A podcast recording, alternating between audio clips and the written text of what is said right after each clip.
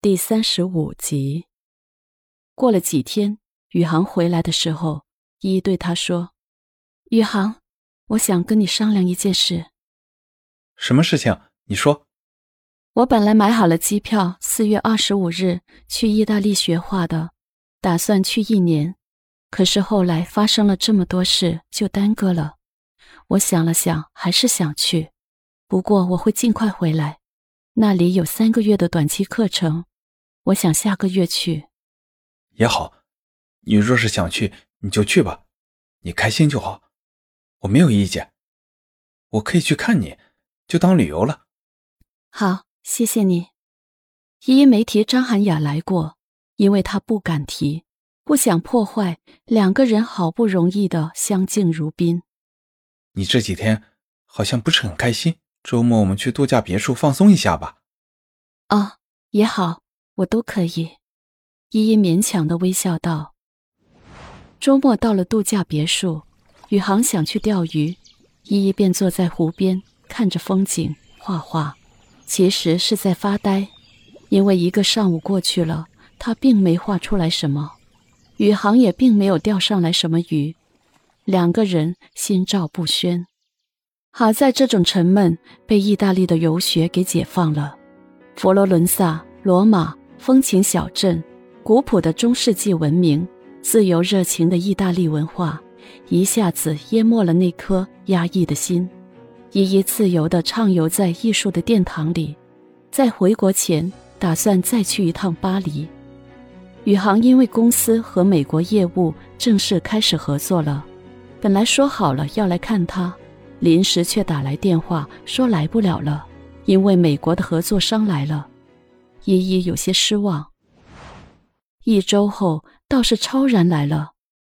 他见他一个人在意大利太孤单，而且意大利有些乱，便去了佛罗伦萨看他，顺便约了几个朋友一起去写生。你怎么来了？依依非常吃惊。其实我没打算来，不过这次刚好有几个作品是文艺复兴的风格，想着你在这里就来了，也凑凑热闹。还有两个朋友后天到，他们是从北京飞过来的。超然一边吃着披萨，一边和依依笑着说：“依依在意大利自己待了一个半月，本来还想着宇航会过来，结果暂时走不开，要晚些天才行。宇航一周后把事情处理好了，他想给依依一个惊喜，便没有提前通知他，就订了机票来意大利。出发前。”却在公司楼下见到了张涵雅。你怎么来了？宇航有些惊讶。你结婚了还那么忙，也不来找我，我很想你，所以就来看你了。韩雅楚楚可怜的样子。韩雅，我已经结婚了。宇航认真的说。我知道，我不介意，我爱你。韩雅。我介意，我想做个忠诚的人。那你就不介意你的太太不忠诚吗？听说你不能去意大利，超然已经飞去和依依姐双宿双飞了。若不是我爱你，我是不会告诉你这些的。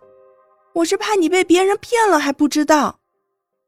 宇航听了不肯相信，世界就是这么神奇。当他飞到意大利的时候。正好看见超然和依依在酒店的餐厅里吃着披萨，两个人谈笑风生。他的个性执拗霸气，本来就有心结，又想起了韩雅的话，心里就很不痛快，于是没过去打招呼。第二天再来看的时候，偏偏还是他们两个人。宇航一气之下，面也没露，买了机票就回国了。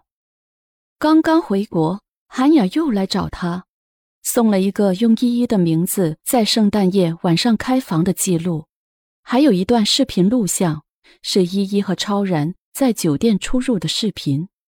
宇航看了，怒火中烧。依依回国的时候，给家里的所有人都买了礼物，可是宇航并没有来机场接她。刚刚回到家，暴风雨就来了。宇航看到依依。很冷淡，一副爱理不理的样子。让依依吃惊的是，张涵雅竟然在一天晚上来家里找宇航，而宇航全然不理会她的感受，跟着张涵雅一起出去了。而在卧室里，竟然还看到了一个张涵雅的头饰。看到这一切，依依沉默了。那如履薄冰的婚姻，瞬间从零度到了零下三十度，还能说什么呢？三个月不见，没有一句问候和关怀的话，除了冷漠就是沉默。他说什么也没有用，只怕这三个月，张涵雅不知道已经来找过宇航多少次了。是啊，本来在他们结婚前，在交往的人是他们呐。潘如意，你真的是做了世间最愚蠢的事情。原本存在两个人之间的那些美好，已经不见了，被这些漠不关心的冷漠，被这小心翼翼的谨慎，被这些不想多说的压抑给磨没了。也许真的不应该选择这段婚姻，可是就这么放弃，他又觉得不甘心。